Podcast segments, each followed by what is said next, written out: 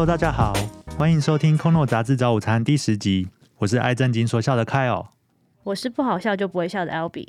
Kono 杂志早午餐是由 Kono 电子杂志平台制作的 Podcast。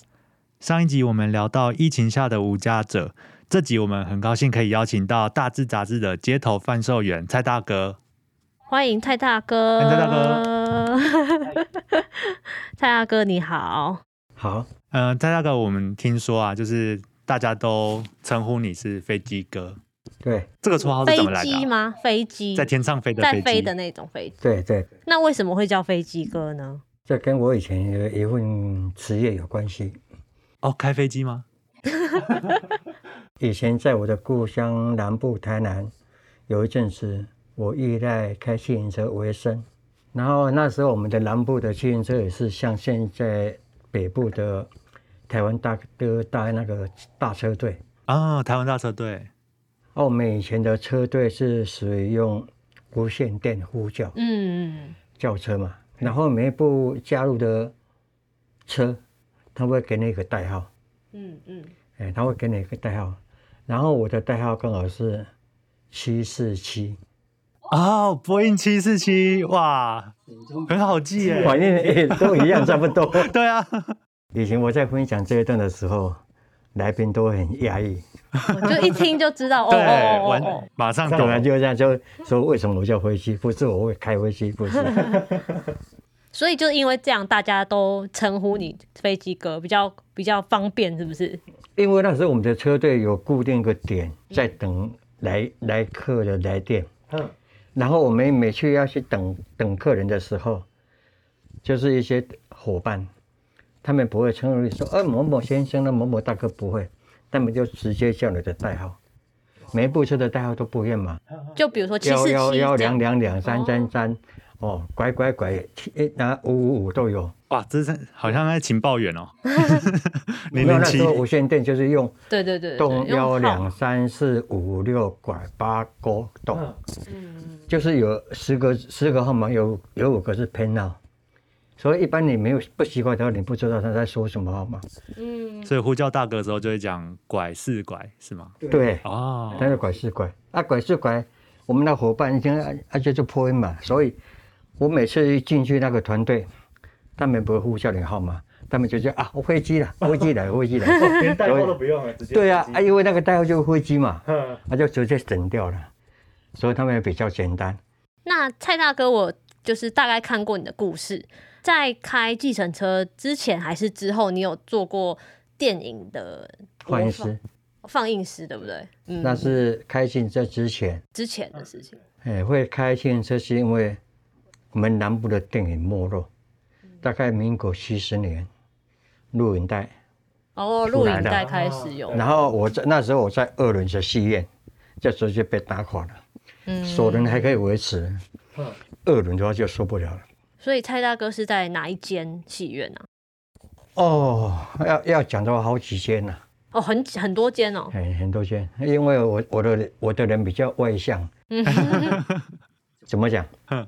就是我有种感觉，那时候刚当学徒的时候，我们那个时候当学徒是似乎是高高在上，嗯嗯，不像现在以前哦，你那个师师傅教你做的事，你做不好，拿工具，我不是用手，不是用拳头哦，拿那个铁的工具，头一敲，哇，是哦，直接 现场教训我要。报警，我要报警。了。嗯，那时候没有，我那时候我我在当学徒的时候还是还是童工啊，哦可是哦，很很早很早就出来工作了。对对，大概小六，啊，小六就小六还小六就出社会了，所以碰到那个老师傅的话，给我的感觉就是说，我心里我心里就觉得你给我技术，我不是要保护他，我说我要很快就当独当一面。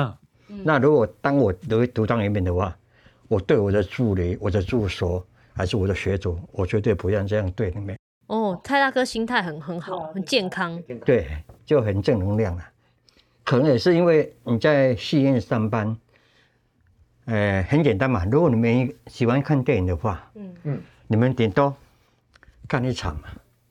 我们不是，我们那些戏院今天演六场，我们看六遍。从早看到晚。对，因为你不看又不行，嗯，你要注意场面嘛。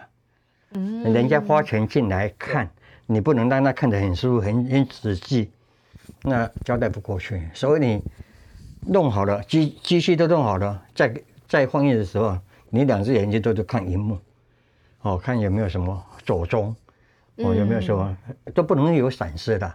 如果是迫不得已的闪失，你也很快去处理，就当师傅的的条件嘛。啊，所以我大概那个时候，大家会讲说，你要学学一门技术，最快也要三年四个月，我才能出师。三年四个月才才有办法嗯。我学一年，我就出来了，我就一个那个，我说你给我技术的那一家戏院，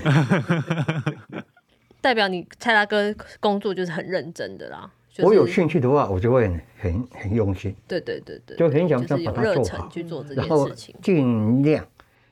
我的意思就是说，比如说我在开汽车的时候，我再过十位客人了哈，曾经有七位，他给我的批评说，从我在搭汽人车到你来载我，你是开的最好的一位。那我就很好奇啊，说我怎么开的？哎，开车都是一样嘛。他说很简单，你要开看一位司机，他的开车怎么样？你从他开车那个一些小细节就可以判断出刹车来。对，搭车。像我现在，我有时候出门就搭公车，我心里讲说，你们怎么会当公车司机？你们根本不资格不够，你们这个司机只能开货车，不能开客车。没错，我也是这样觉得。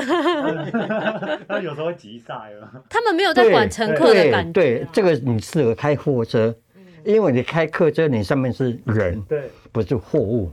你货物的话，那你这样东东甩，我也开过货车，我知道啊。你怎么甩都无所谓啊，顶多货货物受伤而已啊。那你开客车上面是人，对，人会受伤没有用。对台北市是没有用。如果让我当市长 哦，我交通我的交通的民马上把它处理好。从电影放映师，然后到因为呃没落电影产业没落嘛，嗯所以开始嗯开计程车你，要转变嘛？对对对对，嗯要找另外一条出路。对啊，那接下来的是工程车、工程车哦，混凝车、哦，混凝车、哦建筑的混凝车，。对。那大哥是怎么认识《大志》杂志的？没有上来台北的时候，我在南部的时候，睡过公园，我当过街友。那睡公园的时候，也就好像那冥冥之中，好像就会跟你有一条路让你慢慢去走，看你要不要走。嗯嗯，啊，你不走的话，那就算了；啊，你要走的话，他一定会给你路走。没错，就是上帝讲的嘛。我把门关了，会留一个窗户，让你爬出来。啊，你不爬的话，你就在里面嘛。对自己的选择。然后我是在睡公园的时候受到了一点刺激，我在想说，不行呢，我那时候才五十岁嘛，嗯，那心里我的心态就是，但以后我还可以活几年，我不知道。那我想想，不行呢，还是想办法离开这个这个环境。所以说想办法随便找个工作，我知道我有上班有收入，我就不用睡公园。所以目标达到了，上班了，找到工作了。啊，当你一你一想，哇，好了，我现在生活可以平顺了，哦，那没想到上班的途中身体出了状况，中风。那中风了，应该算完蛋了吧？你本身在睡公园的，那你有中风，中风的后面的就是你根本没办法劳动，你就没有收入。断绝收入了。对啊，你完全没办法收入啊。对，好，上帝老天爷好了，给你安排路，就是这个路好像应该从很早很早就给你安排了。呃，我一这一辈子都在南部发展，可是很巧了，就有一次有机会我上了北部，然后把户籍弄在北部，然后弄在北部，在北部待了一阵子，然后我又回南部，结果我的户籍我就一直在北部。所以当我身体出了状况的时候，医生说你最好回北部，因为你的户籍在北部。而、你现在这个状况，你要是呃国家社会帮你，就要随着你的户籍，哦，所以就这样，需要申请资源或补助的话，它是都是根据你的户籍地。对对，然后就碰到第一位贵人，社工，啊，他看到我的状况，问我一句话：啊，你现在有地方住吗？啊，我一个直接的回答就是没有啊。然后他就好，没关系，我帮你安排住的地方。好，就这样住在台北。我是台北市的有美收容中心。啊，我的身体状况，因为他的那个房间都是上下铺，啊，我上铺上不去，嗯只能待下铺。啊，好死不死，下铺没有空位。嗯啊，没有空位怎么办？上铺我上不去，社工马上就会联络那个一所教会，然后就暂时帮我安排到那个教会，嗯，然后就跟那个传道说，稍微通融一下，先把我安排那边，就是收容所有空位了，马上调过去。嗯那就这样子，我安排在教会。那你说，不是我怎么样去找杂志社，是杂志来找我们的，他是透过教会，然后透过社工，哦，透过社工，然后知道说啊，你现在在因为他需要售货员，啊，售货员的条件就是弱势，哦，那最弱势的就是街友嘛，所以他就透过社工，啊，社工在提醒他说啊，哪个地方嗯说街友的地方比较多，嗯，哦，第一个政府的收容所，第二个教会，那结果他会选择教会。当这个资讯让我知道的时候，哦，那时候我就高兴不得了，因为那时候我在北部完全没有劳动能力，完全没有收入。那这个这个这个是不是好机会？对，那时候还是处于有点中风要复健的状态个，就是走路有有问题，然后行动就是不灵活。到现在左手还没没还没抱你，这是左手，这是右手，那没办法灵活，但慢慢的恢复就是比较有力道。以前东西都拿不起来，现在稍微可以。那你说加入大致售后员，只要你能够踏出一步，走到你的售后点，那你就在上班了。嗯，很这个工作，别人我不敢讲，对我来讲是上帝上帝掉下来的，嗯，我当然会好好的把握住啊，我哪有可能让它流失掉？不可能。所以当然要收收售货员的时候，我当然第一个举手啊，然后他很贴心，说明会就在教会举办，我根本都不用出门的，不用走路，不用移动，我就直接在教会。哦他们他们到教会去做说明会对，哦，然后说明会办完了，好，开始确定了，让你当售货员了。那当售货员的话，当售货员是不是也要做一些训练？是不是有一些没有，他只有跟你办说明会说，啊，你在贩售的时候你要怎么样做，哦，哦，啊，什么事不能做，嗯。嗯哦，然后碰到碰到有人骚扰，你要怎么处理，就这样子。哦，本来说要来的那个也是杂杂志社的统筹，第二代的统筹。那这杂志社好像忽然间有事，他来不了。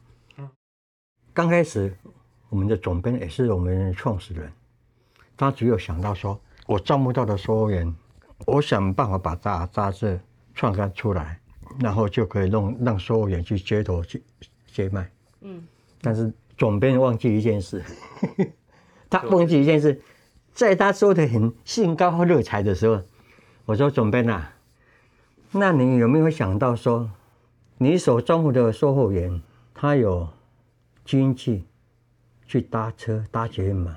哦，对，要到他贩售点，但是没有想到，那就是想到说，我售货员招募来了，我就可以开始开始营业了。但是他没有忘，他忘记了，你招募的多多些很弱势人，就是身上连一块钱都没有，你叫他走路到售货点了。对，那后来是怎么解决这个问题？我说你讲的很美妙啊，那你有没有考虑到说，我们拿了杂志，我们怎么到售后点？那万一刚开始的时候，连一本都没卖出去，那我们的午餐晚餐怎么办？